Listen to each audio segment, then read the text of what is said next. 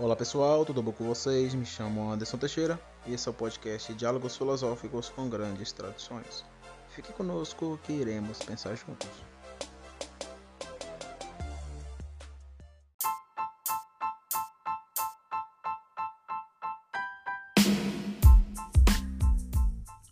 Pois bem, pessoal, chegamos em mais um episódio sobre a minha leitura comentada do livro No Crepúsculo do Pensamento Ocidental do filósofo holandês Herman Doiver.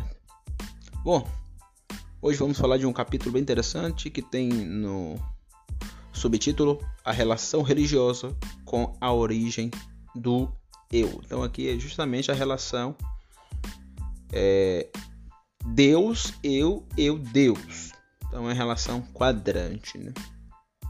Então dirá o Doiver. Abre aspas.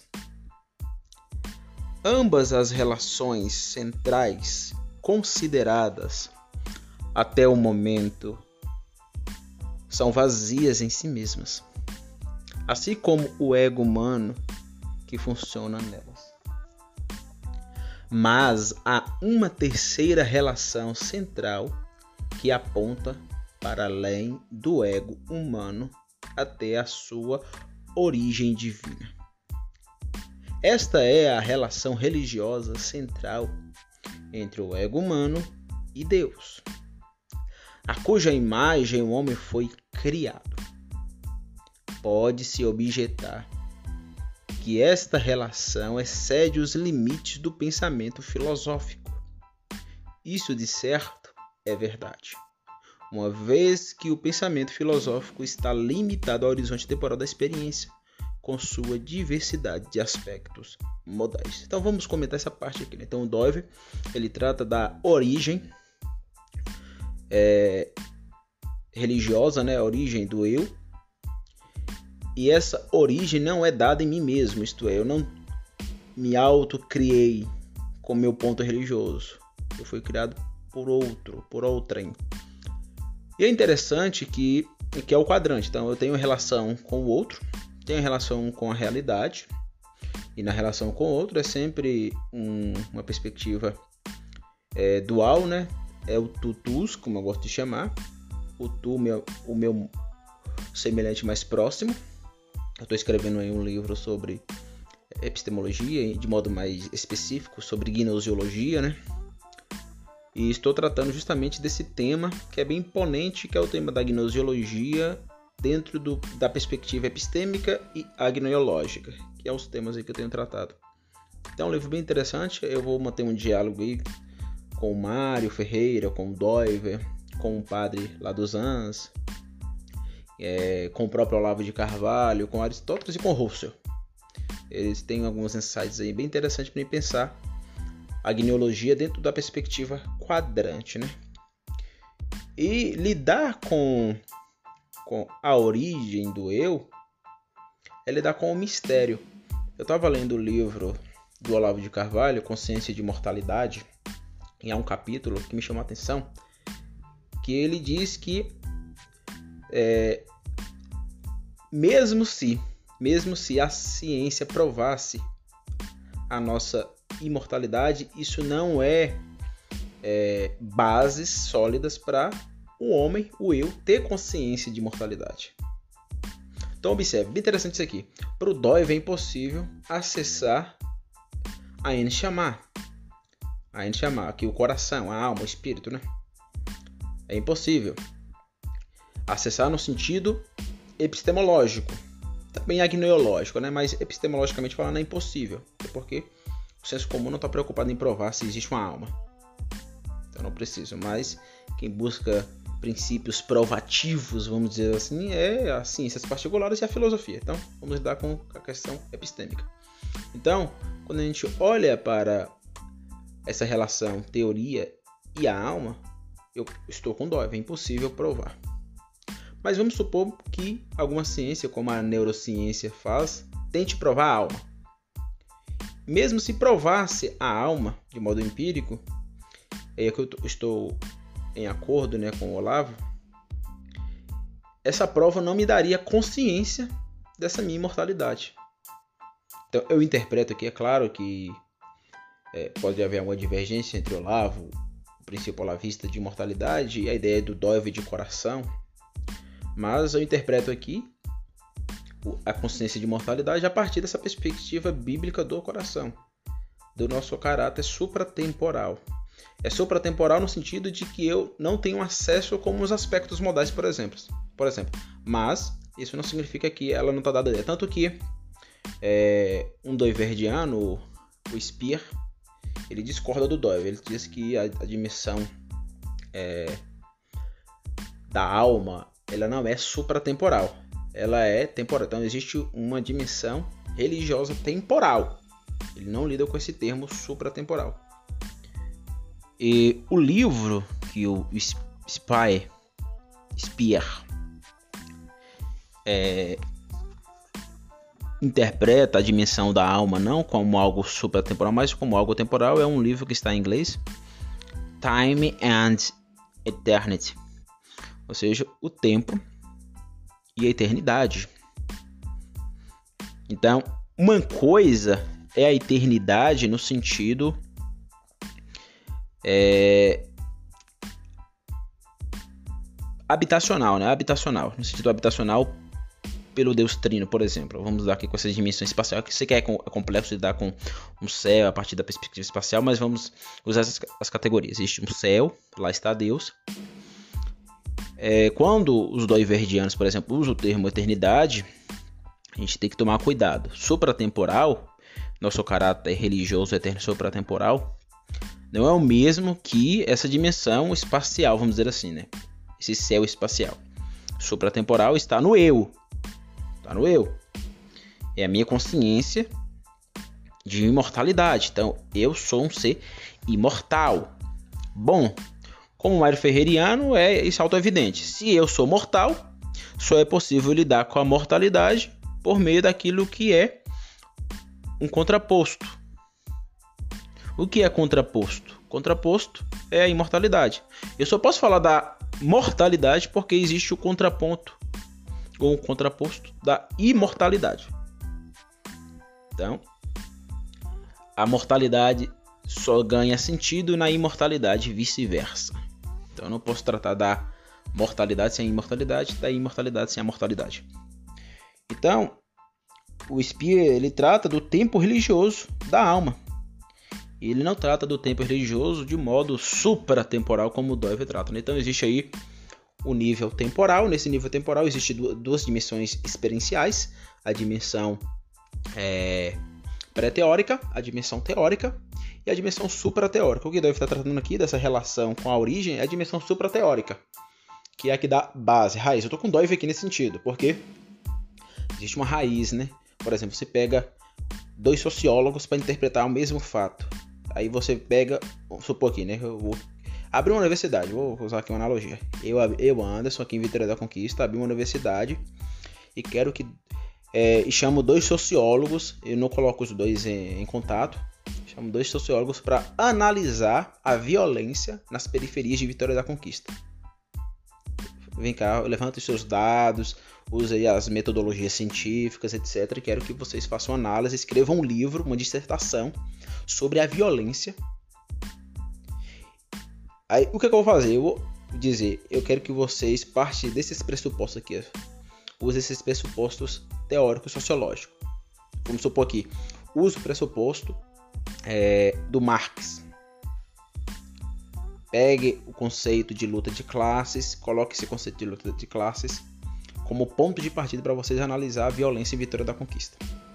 Bom, dito isso, é certo, isso é certo você vai encontrar é, semelhança, sim, vai encontrar semelhança nas análises, mas não vai encontrar a mesma coisa. Em determinado, determinado momento vai até divergir.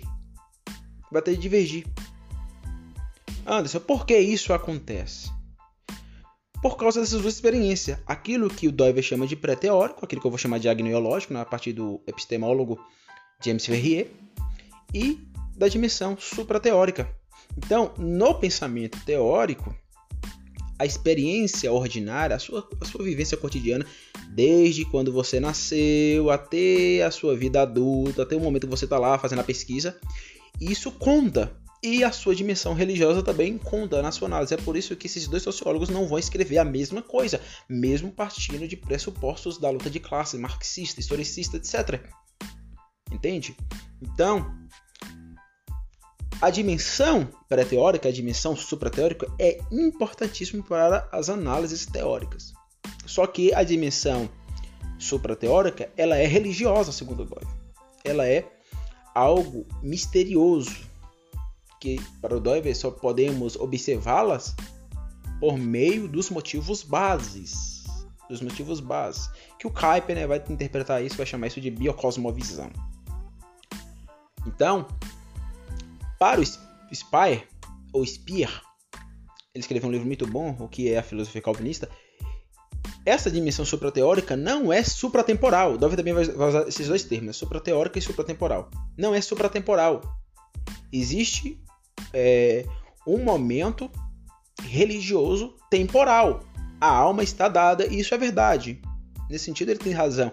Aí aqui eu reverbero uh, o pensamento do Olavo de Carvalho, a consciência de imortalidade. Só que ter consciência não é o mesmo que é, pegar a alma e prová-la cientificamente. Mesmo se eu prove, dirá o Olavo de Carvalho, repetindo, né? Mesmo se eu prove que existe uma alma empiricamente por meio da ciência, isso não vai me dar uma consciência de imortalidade. Isto é, uma consciência da Enxamá.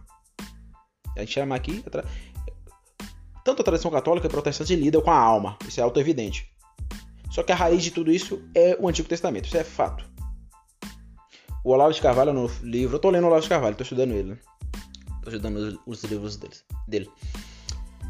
E ele escreveu um livro é, a filosofia é o inverso.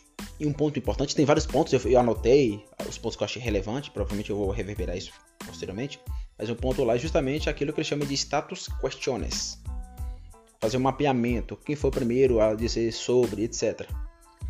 Então, fazendo o, o mapeamento daquilo que tanto os católicos quanto os protestantes vão lidar com a alma, é claro que existem divergências, no, católico e protestante vão interpretar, por exemplo, você pega é, os católicos, você prega, por exemplo, o neocalvinismo holandês e, e, interpreta a dimensão da alma a partir dos dois, você vai encontrar divergências ali. Mas ambos vão lidar com a alma, isso é auto-evidente.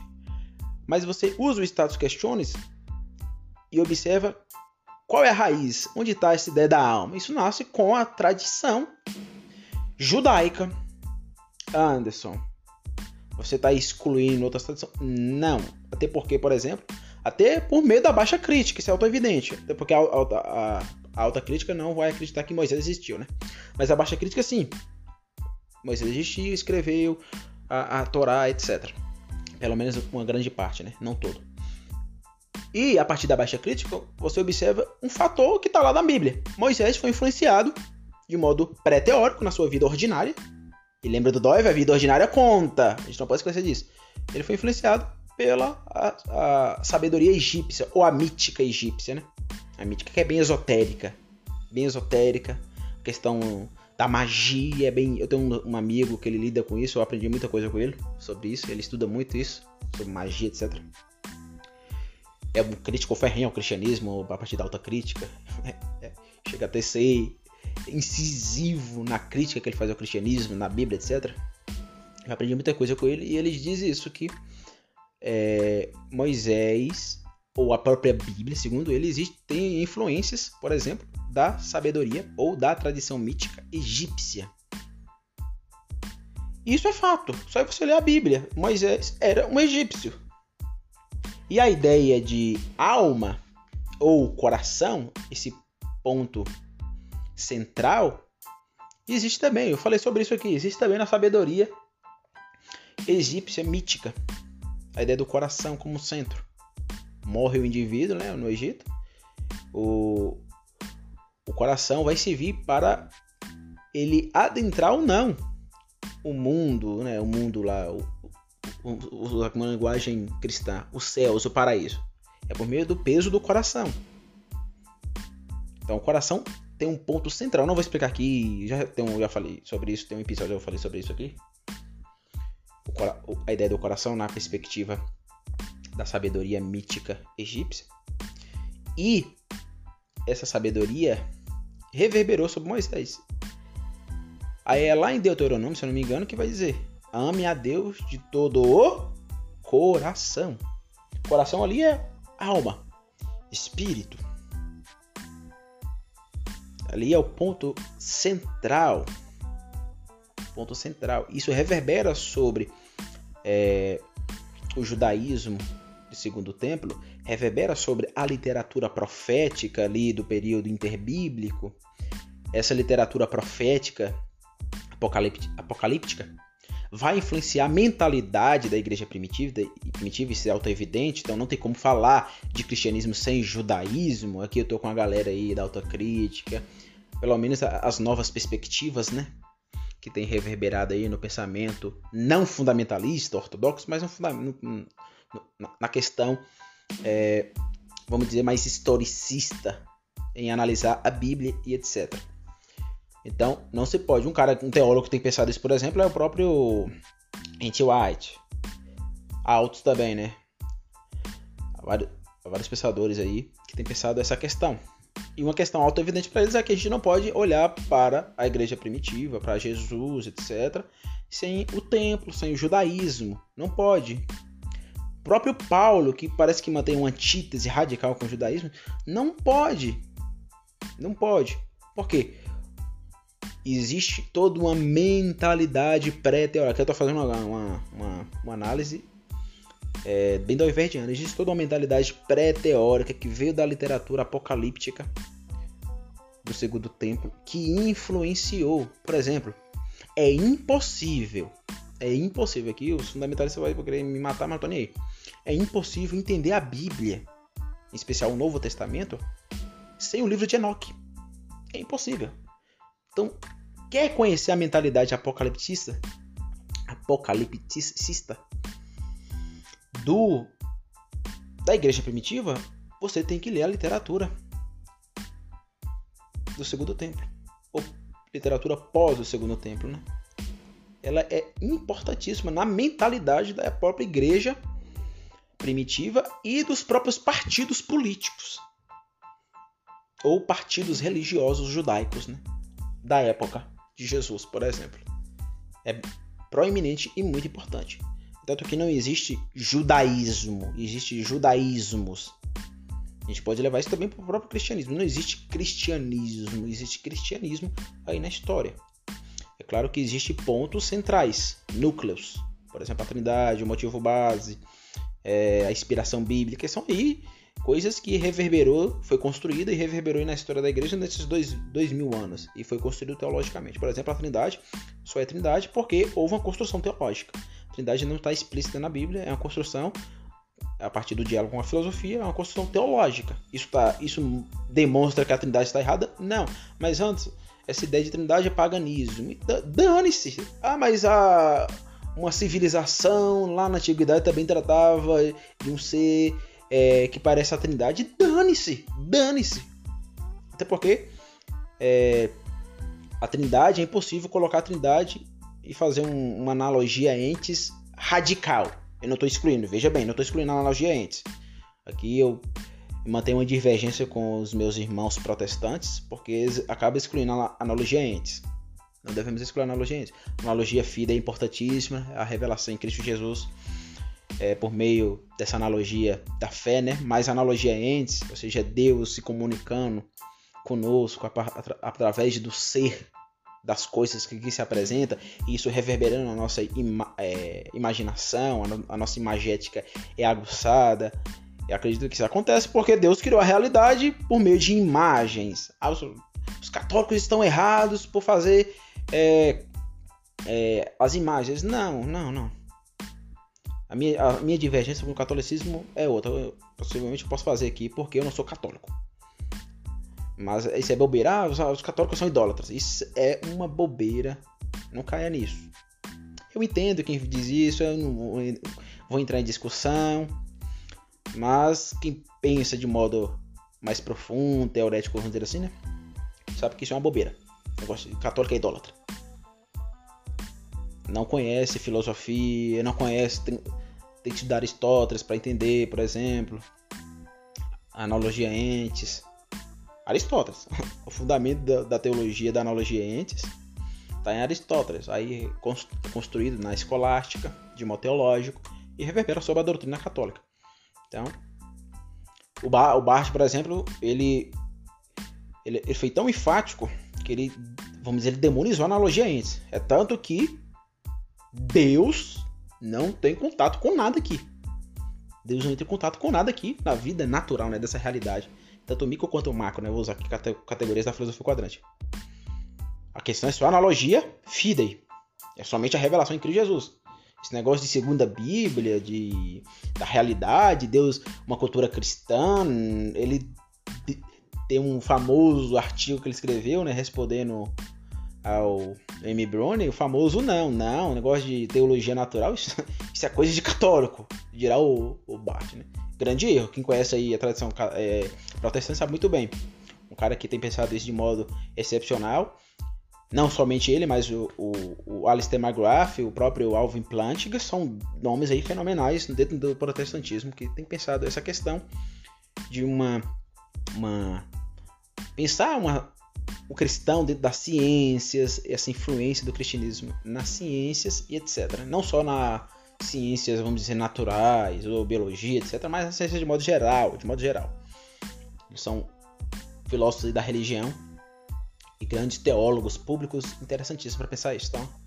Bart ele tem algumas furadas que eu discordo. Meu livro que eu escrevi, que não sei quando vai sair, né, mas vai ter que sair um dia, eu falo sobre isso aí, que a crítica que o Dove faz ao Bart está correta nesse sentido. Então, dito isso, né, a, a origem, a N chamar, o coração, é um ponto importantíssimo para o Doiver. Porque esse coração não pode ser provado pelo pensamento filosófico, no sentido empírico, vamos dizer assim. Né? Lembra lá do, do Mário? O Mário, no Filosofia Concreta, em Filosofia Concreta, né? no seu livro, ele parte do princípio, tem uma frase que eu não, eu não me esqueço, que ele, usando Aristóteles, ele diz: a única autoridade, isso é Aristóteles, está reverberando Aristóteles, a única autoridade é a demonstração. Tem como demonstrar a alma? A gente chama não. Mas eu, agora eu uso o Olavo de Carvalho, mas eu posso ter consciência de mortalidade. Ou consciência religiosa. Vou usar esse termo, uma consciência religiosa imortal. Para colar aqui os conceitos do Doiver a tradição da Iverdiana com essa ideia do Olavo, né? do Olavo de Carvalho. Então, esse é um ponto muito importante. Então, o ego humano e a sua origem divina. Aqui é o quadrante. O que é o quadrante? É minha relação com Deus e Deus se relacionando comigo. O Dove aqui está descobrindo a roda, ele está partindo da tradição agostiniana, tradição bíblica, né? Tradição bíblica. Não somente bíblica, mas desde que o homem é homem, desde que o Homo sapiens aí começou a, a produzir cultura, o homem se relaciona com, é, com divindades. Isso é auto-evidente, porque somos seres que temos que ter um arquê, um absoluto, um princípio divinatório. Isso é da filosofia quadrante. Eu assumo que isso é desde o princípio do, do cosmos, onde o homem passou a ser consciente, se colocou como um sapiens consciente aí, racional, o homem como ser racional, ele tem um primeiro princípio divinatório, isso desde a antiguidade. Então, desde a antiguidade, o homem ele quer um primeiro princípio. Ele não só que a gente quer, ele precisa. Porque ele está em busca de sentido. Então, isso é do quadrante. Só que isso reverberou em várias tradições né, e, consequentemente, reverbera na tradição cristã. Por exemplo, eu, a minha o meu ponto absoluto, né, minha, meu princípio divinatório primário, meu primeiro princípio é a Trindade, consequentemente a Cristologia. Quando eu digo Trindade, já é, pressupõe aí a Cristologia. Quando eu digo Cristologia, já pressupõe a Trindade. Isso deve ficar auto-evidente também. Então, pressupõe a Trindade, pressupõe a, a Deus Pai e o Espírito Santo, né? A questão teontológica e pneumatológica. Isso também deve ficar auto-evidente, ou seja, é, tá tudo colado. Então, a origem divina e o ego, o ego humano se relacionam. Então, quando eu digo que todo ser humano possui uma origem ou possui um primeiro princípio divinatório, esse possuir é possuir no tripé. Que eu tô tratando aí no meu novo livro, Zigue-Zague Epistemológico, que é a ideia do conhecer, ter e relacionar. O Calvino, nas Institutas da religião cristã, ele vai reverberar a tradição agostiniana barra clementiana, Clemente Alexandria, ou seja, alguns homens importantes aí da patrística. Isso deve ficar claro também. Não existe uma patrística, existe patrísticas. Consequentemente, se eu, se eu acabei de falar que existe, não existe somente um cristianismo, mas cristianismos, isso também deve ficar auto-evidente, né? Se existe cristianismo, existe vários pais da igreja com várias correntes. E essas correntes é, é multifacetada geograficamente. Oriente e Ocidente, por exemplo. Então existem os pais da igreja do Oriente, do Ocidente. De modo geral, né? Aí você vai aí se intensificando em, em locais específicos. E vai ter vários pais da igreja. Isso é, é, é auto-evidente. Muita gente fala pai da igreja, acha que existe uma linha, um fio condutor onde todo mundo pensa de modo homogêneo, igual. Isso é um erro, é um erro. Ah, é, os pais da igreja defenderam só a escritura. Eu vi o, o Iago Martins dizendo isso. Perdoe, mas é, é, é, não conhecer. Não conhecer. E dizer que a patrística defendia só a escritura, isso é um erro grave. É um erro grave. Bom, você pode pressupor. Por exemplo, eu posso pressupor. Como eu sou protestante, eu vou querer ler as coisas a partir da perspectiva protestante. Então eu posso pressupor. Não, eu, eu acredito que eles defenderam isso. Eu posso pegar fazer uma hermenêutica, porque ninguém é neutro, né? Então, como eu sou protestante, eu, a minha perspectiva protestante vai acabar influenciando minhas análises. Então, eu vou analisar lá alguns pais da igreja e pressupõe de modo é, implícito, isso deve ficar claro, não explícito, mas de modo implícito, como a trindade, né? Não existe a trindade explícita na Bíblia, mas eu pressuponho de modo implícito que existe trindade quando o texto de Gênesis diz que criou Deus, criou o homem à nossa imagem, à nossa semelhança, né? Então eu pressuponho, de modo implícito, que ele é a trindade. É a trindade de modo explícito? Não. A mesma forma, a patrística. Então posso pressupor, com perspectiva protestante, e alguns pais da igreja, alguns, não todos, né, defenderam só a escritura, etc. Agora dizer que está explícito, como eu vi ele tratando isso no vídeo, tem tempo já que eu vi. Até um, uma galera da católica refutou ele, né? Refutou ele, respondeu, etc. Mas ele, trata com tanta naturalidade que o solo escritura era defendido de forma tão natural pelos pais da igreja, pelos pais da igreja defendidos, que é um absurdo. Não, não tá, não tá explícito da forma que ele coloca. Não tá explícito. Você pode defender, como eu acabei de falar. Como a gente faz com a Trindade, por exemplo, né? No Antigo Testamento. Você pode fazer isso. Não tá errado. Mas dizer que está explícito só a escritura com, os pais, isso é um erro grave. Só a escritura é uma, uma doutrina luterana que reverbera no protestantismo. Deve ficar claro. Então os católicos estão corretos aqui. Correto. Iago Martins, é, isso é auto-evidente. Eu percebi quando eu vi o Iago Martins, ele prepara, né? Tem, tem, tem uma, uma, uma um preparo ali para fazer os vídeos. Então, são vídeos sensacionais. Ele tem conhecimento bíblico, eu entendo isso. Mas você você observa que ele não tem um preparo filosófico. Eu sinto muito em dizer, se você vai estudar teologia e não tem preparo filosófico, você vai ser um péssimo teólogo. Eu não sou teólogo, eu não sou teólogo. Eu não sou teólogo. Mas se você quer entrar no mundo da teologia e não se interessa por filosofia, você vai ser um péssimo teólogo. Foi aquilo que eu falei, vai ser um Frankenstein. É, a, a galera aí, no Brasil, está, está cheio. Uma galera que não sabe nem português direito. Não domina a gramática. Eu não domino português, eu estou estudando. Comecei a estudar aí tem dois anos o, o português de modo sério. Modo sério. E estou aprendendo. Estou estudando latim porque o latim é a raiz, né, é o esqueleto do português, não só do português, mas do espanhol, do italiano, do francês. É... E também vai dar base, se você for estudar, vai dar base para outros idiomas, muitos idiomas que não são necessariamente da raiz do latim, acaba estudando latim porque é muito importante. Muito importante o latim. Não que você aprender a falar latim, mas é importante estudar. Então, aí vem um tanto de teólogo. Aqui no Brasil tá cheio, no meio protestante, evangélico. Os caras metem a cara estudando grego. Não que seja errado, não tô dizendo isso, mas mete a cara estudando grego, hebraico e não domina o próprio idioma. Não domina o próprio idioma. Cria Frankenstein. Cria Frankenstein. Então, eu acho muito mais importante, sendo redundante, né? Muito mais. Então, eu acho bem mais importante estudar a gramática do português, aprender o português, dominar o idioma, do que estudar grego e hebraico a priori. Ou qualquer idioma, por exemplo. Domine o seu, o seu idioma. Seja expert, ame o seu idioma. Como eu vou filosofar em português se eu não domino o português? Se eu não tenho um amor pelo português? Se eu não estudo português? Se eu não estudo a gramática? Se eu não sei o que é, que é uma, um sujeito, o que é uma ação verbial? Se eu não sei o que é, o que é um vocativo? Se eu não sei o que é um, um adjunto adverbial?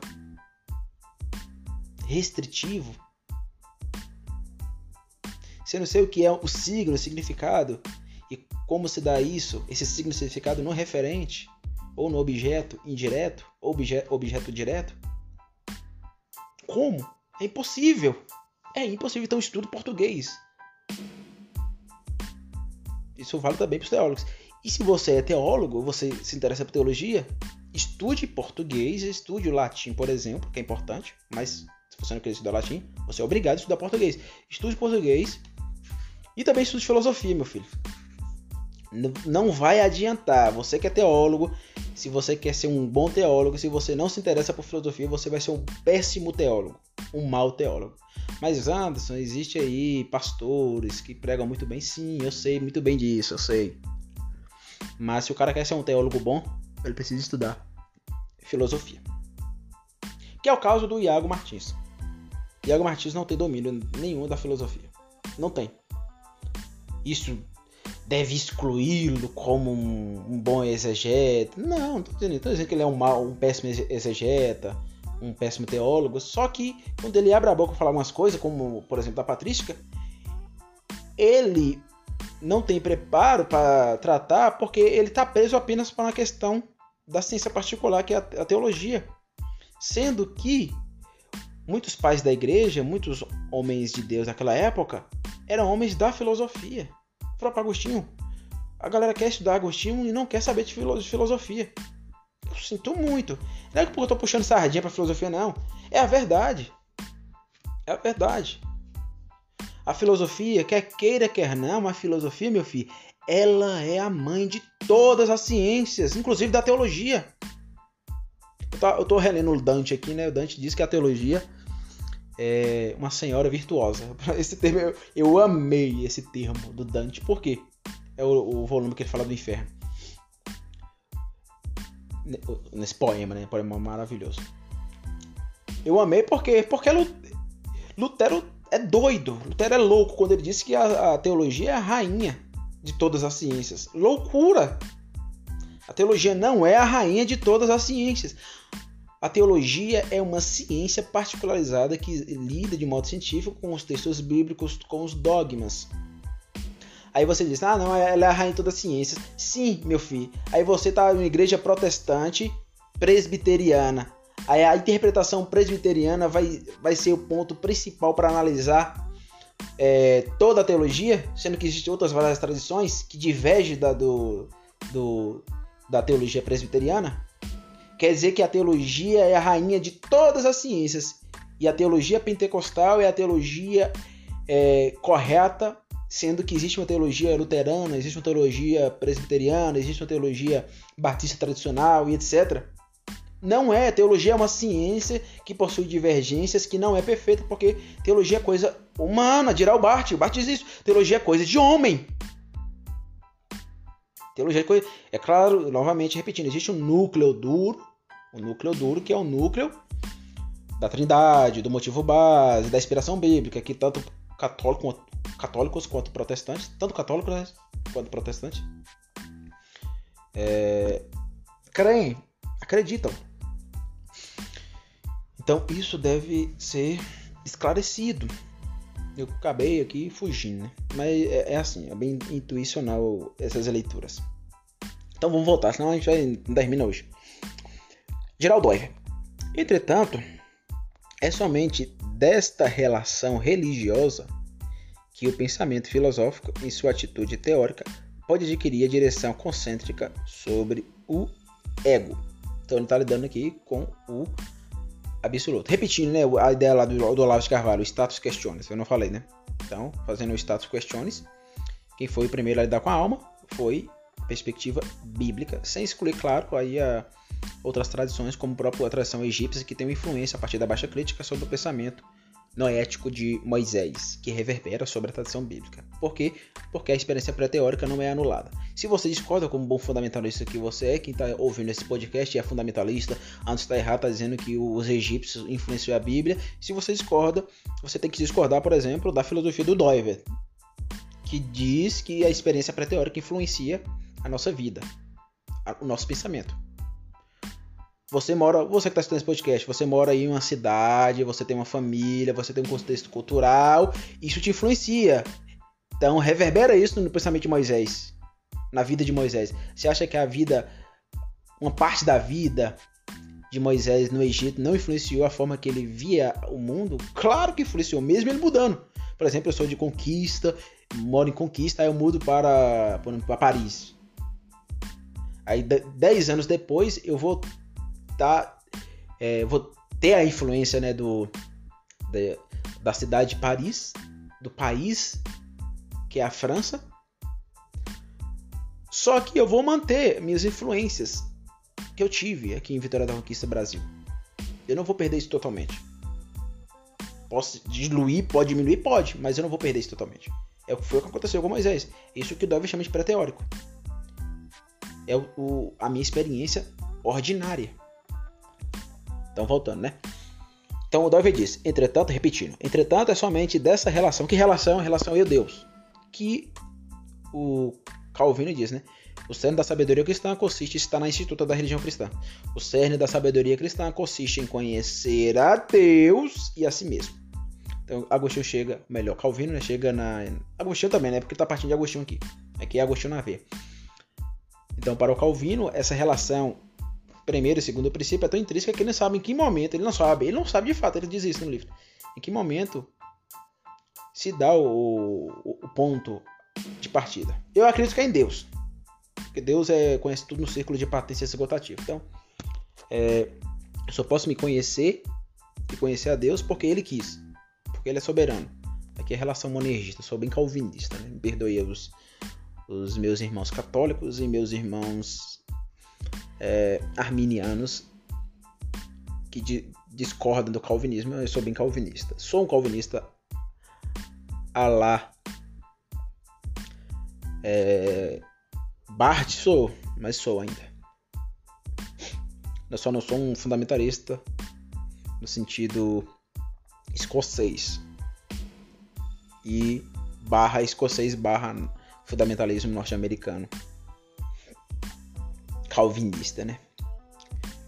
Então existe uma direção concêntrica sobre o ego que Deus vem. No, na filosofia quadrante, os dois primeiros mandamentos é, é bem evidente, né?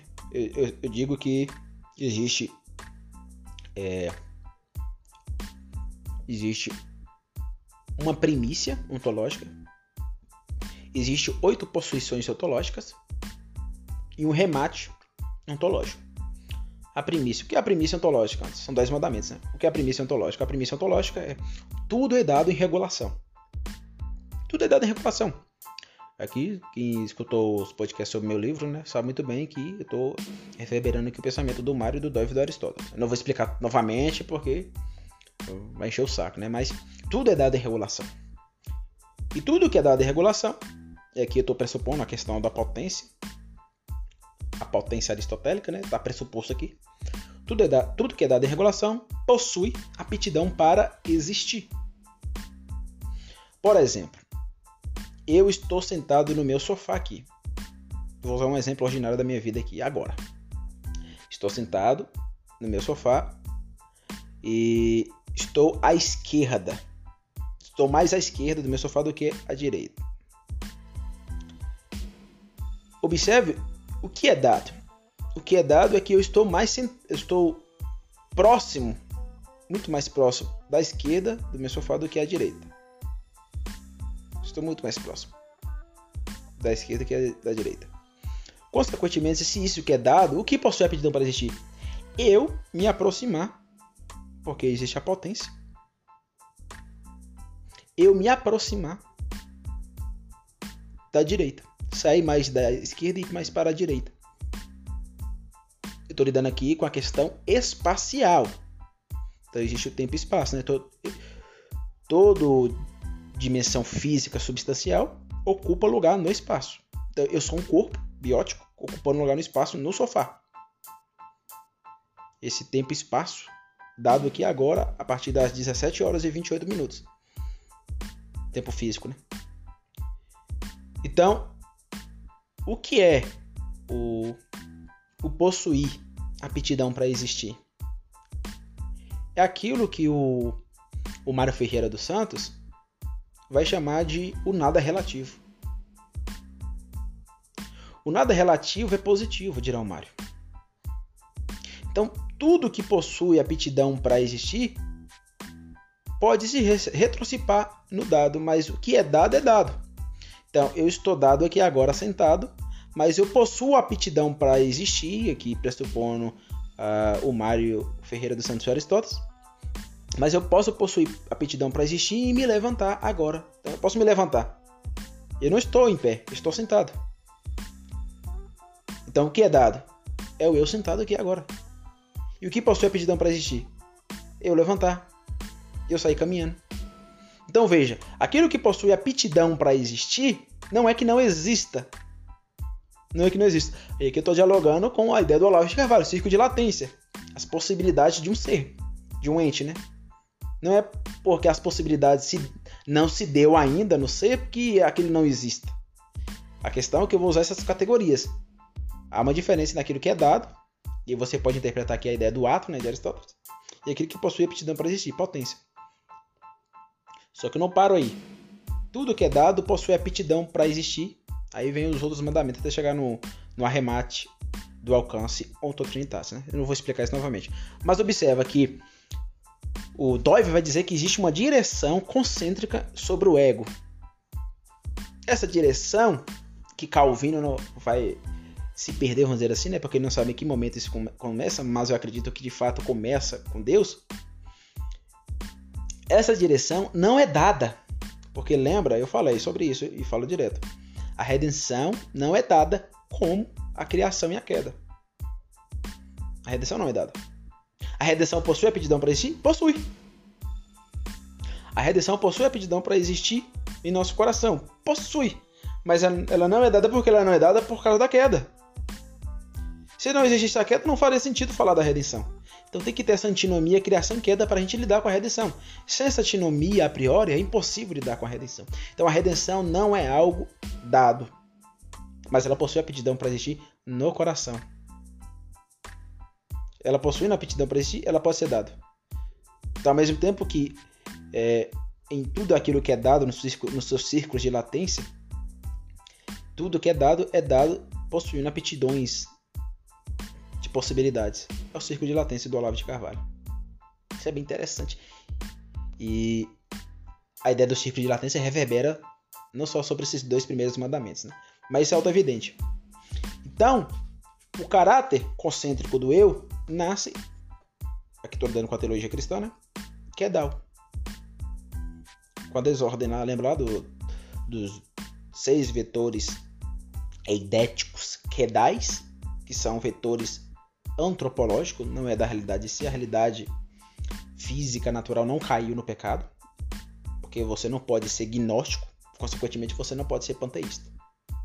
Nenhum nem outro, né? Justa medida aristotélica. Lei é ética que Aristóteles te ensina isso. Então, a direção concêntrica sobre o ego é, vem de Deus. Então, ele diz, né? Deus não fala a teólogos ou a filósofos ou a cientistas. Deus fala pecadores no coração. Na N chamar. Ou seja, a redenção que não é dada, mas possui aptidão para existir, ela nessa possibilidade de aptidão para existir no coração ao tirar essa desa, essa apostasia, né, me desapostatar, vamos dizer assim, da, da queda, eu passo a ter consciência de imortalidade. Consciência no sentido religioso mesmo, no sentido que bem do, do verdiano, bem calvinista. Estou interpretando aqui o, o Olavo a partir da perspectiva, apesar do Olavo quase demonizar os protestantes, né? mas tudo bem. Mas estou interpretando ele aqui a partir da perspectiva bem protestante, né? Consciência de mortalidade aqui é no sentido protestante mesmo, no sentido diverdiano, que o coração deixou é, a apostasia por meio de Deus vindo de modo direcional numa linha vertical. Deus, eu sempre digo isso, né? Deus, a partir das categorias, daquilo que é dado e possui aptidão para existir. Os dois primeiros mandamentos da filosofia quadrante. Deus é uma invasão vertical que não é dada, mas possui aptidão para existir no coração. Isso acontece por causa da proclamação. Aí entra aqui o quadrilacto projetivacional. O que é o quadrilacto, Anderson, projetivacional? Já expliquei isso no, em um dos meus vídeos no YouTube, também aqui no meu podcast já expliquei sobre isso. Quatro princípios. A divina mofa, a boca divina, a carne, Jesus Cristo, corpo, né, que é um fato, a letra que dá testemunho desse corpo aqui sobre Embartiano. A Bíblia não é a palavra de Deus, a Bíblia dá testemunho da palavra de Deus. A Bíblia é apenas um instrumento. A Bíblia é a palavra de Deus? É, mas é instrumental, não primordial. Que deve ficar claro. A Bíblia é a palavra de Deus? É. Quem, Quem diz que Bart é um, um ao dizer que a Bíblia não é a palavra de Deus, ele é um analfabeto. Sinto muito, né?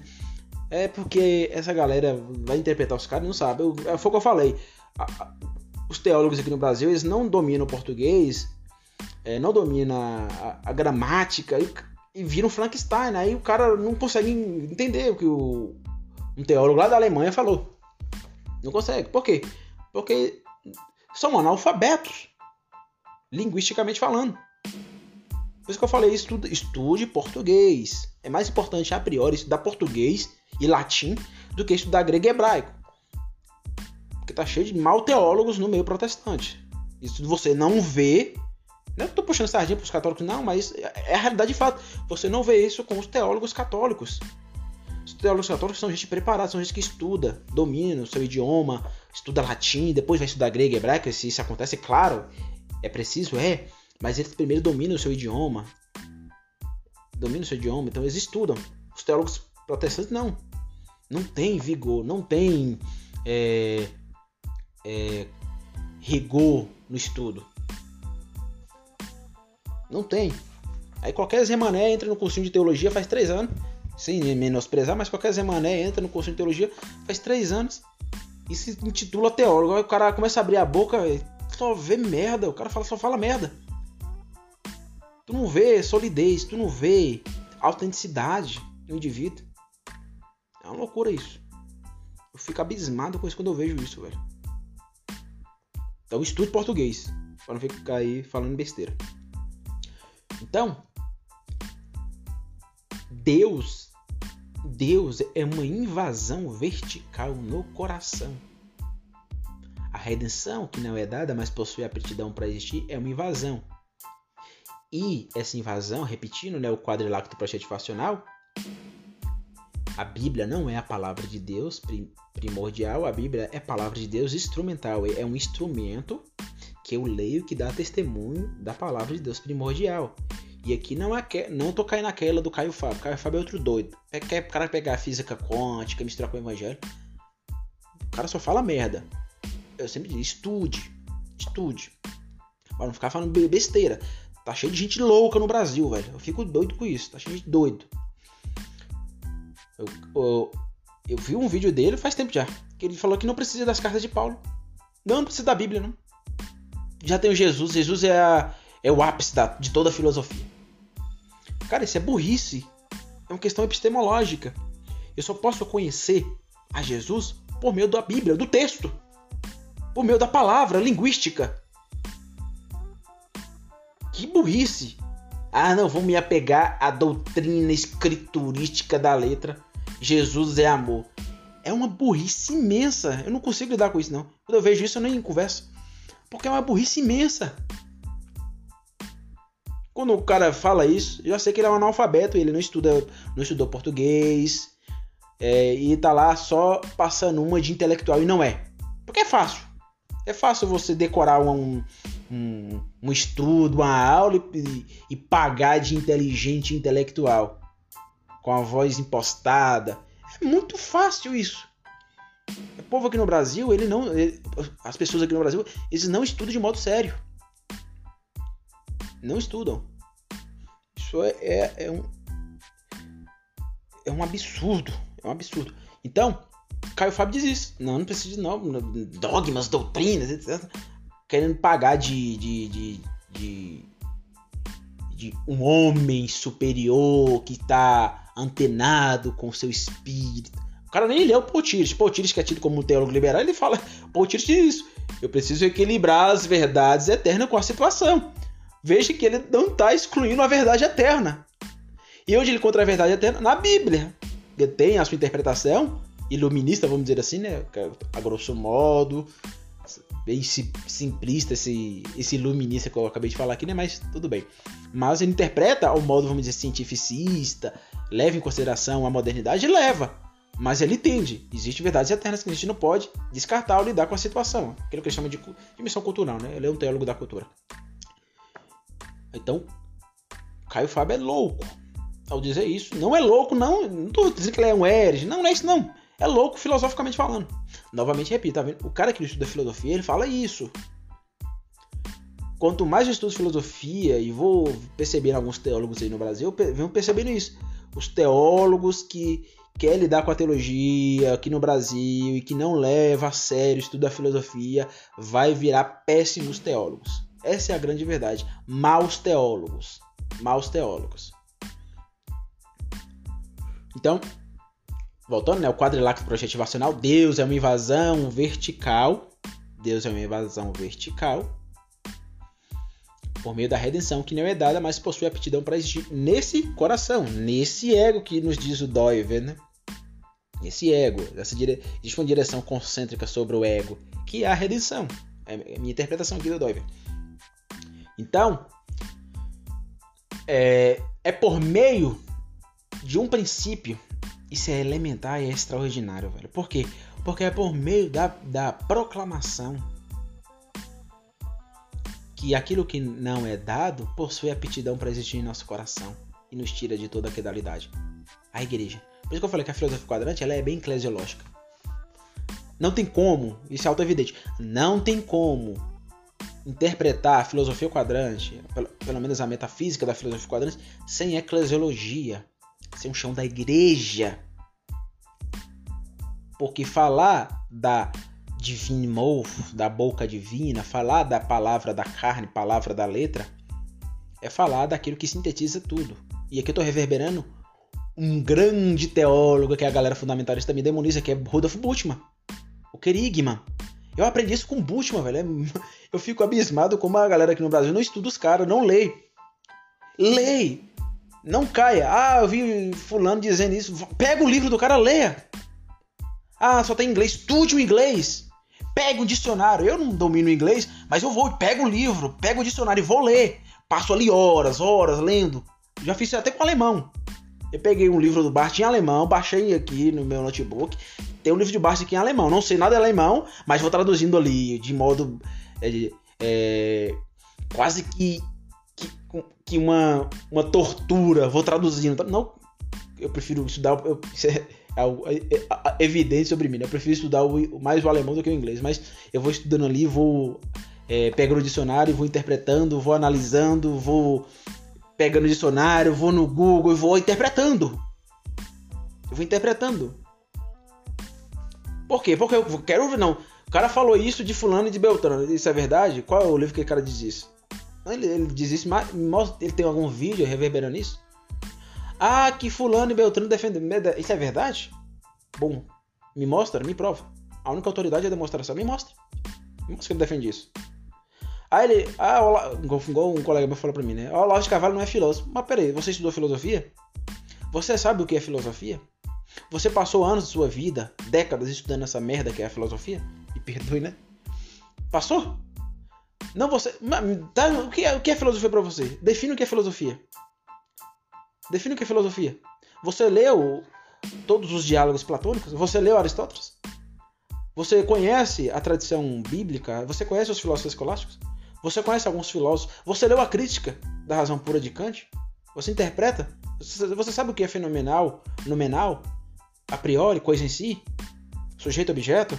Você sabe o que é isso? Você sabe o que é fenomenologia? Você sabe o que é a consciência intencional na, no, na objetualidade? Bom, você sabe o que é. O cara não sabe nada. Não, mas o Lavo de Carvalho não é filósofo. Eu fico louco, velho. Fico louco. Com a burrice das pessoas hoje. As pessoas são muito burras hoje aqui no Brasil. Eu parei de dialogar por causa disso. Eu vou dialogar com os mortos. Até eu esperei o Olavo de Carvalho morrer para me ler ele. Porque eu achava que politicamente ele falava, falava muita merda também. Na vida ordinária por causa do bolsonarismo. Né? Então, um dia que o Olavo Carvalho morrer, se ele morrer primeiro que eu, né? É evidente, e foi o que aconteceu. Um dia que ele morrer, eu vou ler o que ele tem a dizer sobre filosofia. E muita coisa boa. Ah, mas ele não é filósofo porque ele é fascista. Dane-se! Martin Heidegger, Martin Heidegger não foi nazista? Martin Heidegger era nazista, muito pior que o bolsonarismo, em dimensão de proporcionalidade, né? O Bolsonaro foi um péssimo político, mas chega nem perto do nazismo. Apesar da galera identitária aí querer achar o cara de nazista. Ele não é nazista. É dimensão de proporcionalidade. Por causa dele, muita gente morreu na pandemia, porque ele foi. ele negligenciou, por exemplo. Isso faz dele um dos piores políticos, ou o pior político que o Brasil já teve. O pior presidente, né? Melhor dizendo. Mas ele não foi nazista, ele fez é, campos de concentração para matar pessoas.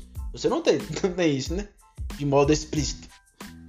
Então é, é questão de proporcionalidade. Então, mesmo se o Olavo de Carvalho foi bolsonarista, vamos dizer assim, né? E eu não posso dialogar com ele, então você não pode dialogar com o Martin Heidegger.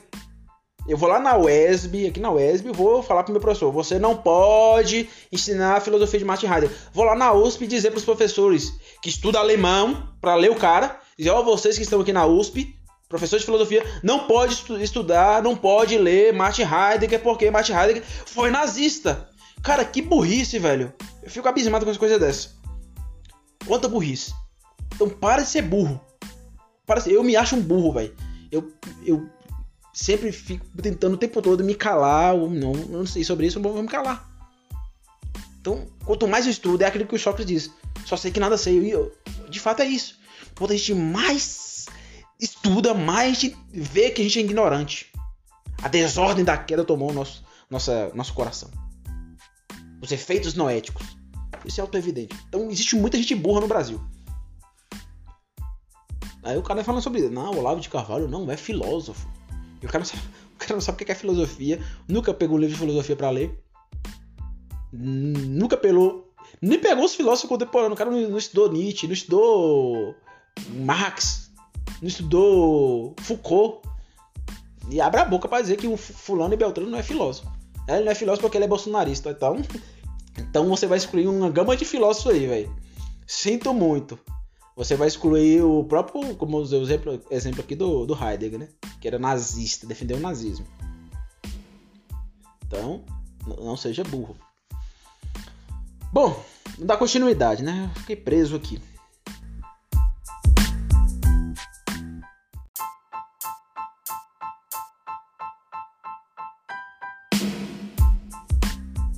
Então vamos lá, né?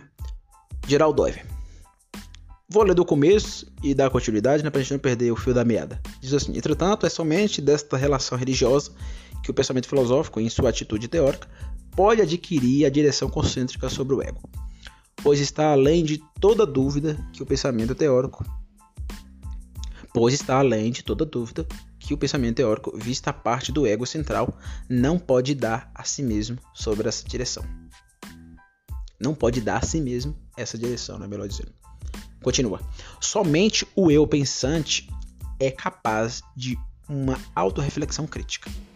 Todavia, se nosso pensamento filosófico não está direcionado para esta relação religiosa central que aponta acima do ego pensante para sua origem absoluta, toda autorreflexão crítica estará condenada a, re a resultar na conclusão de que o ego não é nada. Fecha aspas. Então é a ideia do suprateórico, né? Não é que aí é a consciência de mortalidade do Olavo de Carvalho. Não é que é, o coração, a alma, o espírito, a chamar, é um puro mistério para o pensamento teórico, não significa que eu não tenho acesso a ele. Eu tenho acesso. E eu tenho acesso a partir daquilo que o Olavo chama de consciência de mortalidade. É o que o Dove está dizendo aqui. Continua, continua o Dove. Essa conclusão, entretanto, é sem sentido. A ideia de que o, eu acabo tentando fazer uma autocrítica, né? Antropológica de si mesmo, tentando achar minha origem, sendo que é impossível achar essa origem filosoficamente, né? A, a, a minha origem, que está em contato com o meu absoluto, né? É, eu tenho consciência dela, consciência da gente chamar, mas eu não posso fazer uma autorreflexão crítica. Porque se eu faço uma autorreflexão crítica, que resultará justamente uh, no nada, cair no nada. Então o Dove diz: essa conclusão, é sem sentido, uma vez que implicaria a negação do próprio pensamento teórico, pois o último não é nada sem o ego. Então é, é evidente, né? Não há pensamento teórico, também não há experiência pré-teórica sem o ego. E o ego aqui não no sentido temporal, dirá o Dove, né? Eu não posso transformar o ego em aspectos. O ego não é nenhuma dimensão da realidade. O ego é supratemporal. O ego é um, um mistério supratemporal que enraiza sobre toda a realidade. Puxa, vamos dizer assim. Geraldo Dove. Assim, uma auto-reflexão filosófica que não se direciona à relação religiosa central será obrigada a buscar o ego dentro do horizonte temporal de nossa experiência, a fim de evitar esse resultado nihilista. Então veja, cair no nada é cair na filosofia existencialista. Então o Doivre tem um diálogo com os existencialistas? Tem. O problema do existencialismo é que eles acabam caindo no niilismo, por exemplo, né? Esse é o grande problema. Mas é, a consciência de mortalidade está aí. O filósofo não pode perder sua consciência de mortalidade. Um cara muito bom para ler, para sair desse círculo, né? Eu sempre gosto de sair desses círculos e botar essas tradições para dialogar. É o Luiz Lavelle, um grande metafísico. Para muitos, o Platão contemporâneo. E o Luiz Lavelle pensa muito bem isso. Tem um livro, né? Se não me engano, A Consciência de Si. Ou Presença Total. Acho que é Presença Total. O título. Eu li esse livro já foi ano passado. Tô tentando ler ele agora em francês, só que é, é muito mais difícil ler ele em francês do que em português. Apesar de eu estar estudando francês agora. Mas eu li alguns livros em francês e fui ler, tentar ler em francês, tá quase impossível. Mas muito bom. Muito bom essa ideia de consciência de imortalidade, a alma, pensar a si mesmo. A partir do Luiz Lavelle é interessantíssimo, velho. Então colocar aqui o diálogo Doiver, Olavo de Carvalho, Luiz Lavelle seria bem interessante, né? O próprio Paul Tillich. Veja aí a dançar dos, dos, dos, caras, né? Eu sou desse. Eu pego aí o Olavo de Carvalho junto com o Paul Tillich, Rudolf Bultmann, Karl Barth, João Calvino, Martin Heidegger, eu não tô nem aí. É, o Mário Ferreira falava isso, né? O bom de ser brasileiro é isso, que você, por estar na, na periferia do mundo, não ser moderno, vamos dizer assim, né? Porque a Europa, por exemplo, não considera o Brasil, ou a América Latina de modo geral, né? Como modernos. É, por conta disso a gente está na periferia. E por conta de estarmos na periferia, não temos nenhuma tradição para seguir.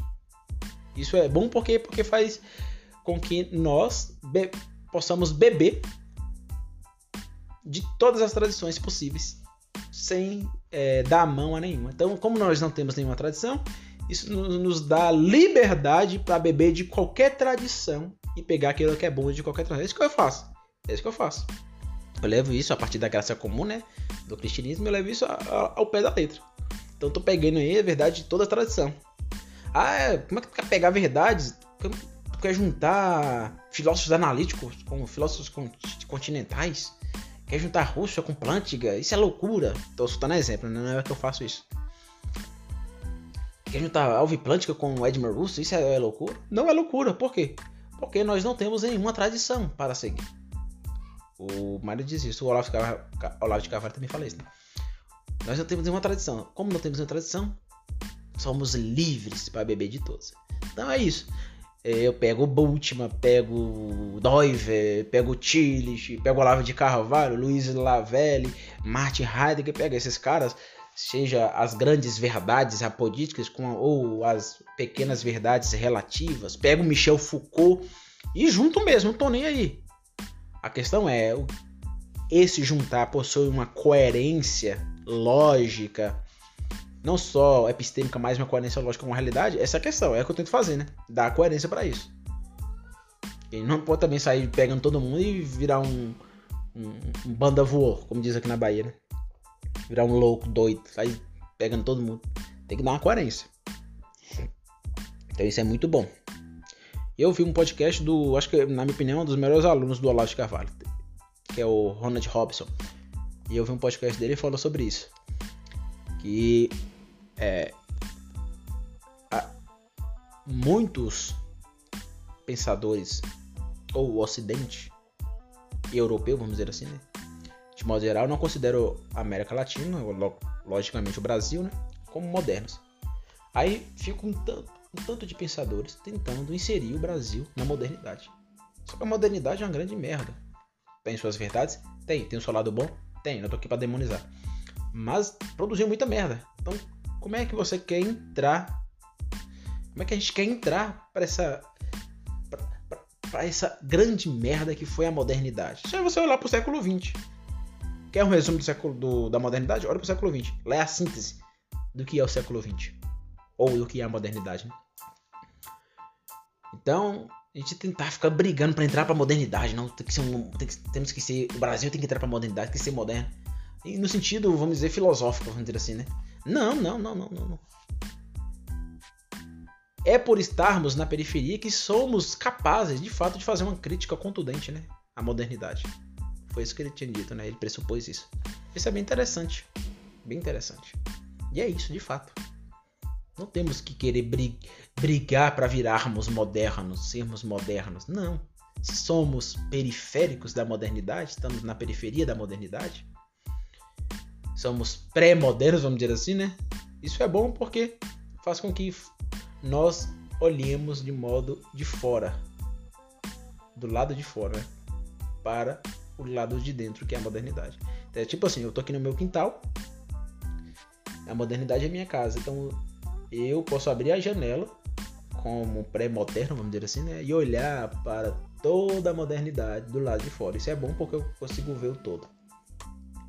E isso também é bom para o diálogo, como eu acabei de falar, né? Eu citando o próprio Olavo e o Mário Ferreira, que por sermos, por estarmos na periferia do mundo, filosoficamente a gente pode beber de todas as tradições. É isso que eu faço. É isso que eu me considero, por exemplo, um Aristóteles, sou um cristão, consequentemente, né? Mas sou um cristão que pensa a filosofia a partir de Aristóteles, metafisicamente, né?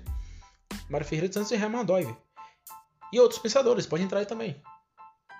Outros pensadores. Como eu tinha dito, eu, eu tento dar liga. Tento dar liga para toda a minha reverberação filosófica. Então, continuando, né? Deixa eu ver onde eu parei. Que, consequentemente, Tal reflexão abandonará a atitude crítica e afetará e fará do ego central um ídolo, absolutizando um dos aspectos modais de nossa, de nossa consciência temporal. Então, deve estar sendo claro. Dove é muito repetitivo, isso é auto-evidente. O livro O Crepúsculo do Pensamento Ocidental é auto-evidente. Dove não é um bom escritor. Não é um bom... Por exemplo, Olavo de Carvalho é um bom escritor. Agostinho é um bom escritor. Luiz Lavelle é um bom escritor. São filósofos bons escritores. Putas escritores. Mas tem filósofos que não são bons escritores, são chatos. E o Dove é um deles. É um grande filósofo, ideias extraordinárias que reverberam na realidade criacional, sim, mas não são bons escritores. Dove não é um bom escritor. Isso é auto-evidente. Esse livro aqui dele é o melhor porque não foi um livro escrito.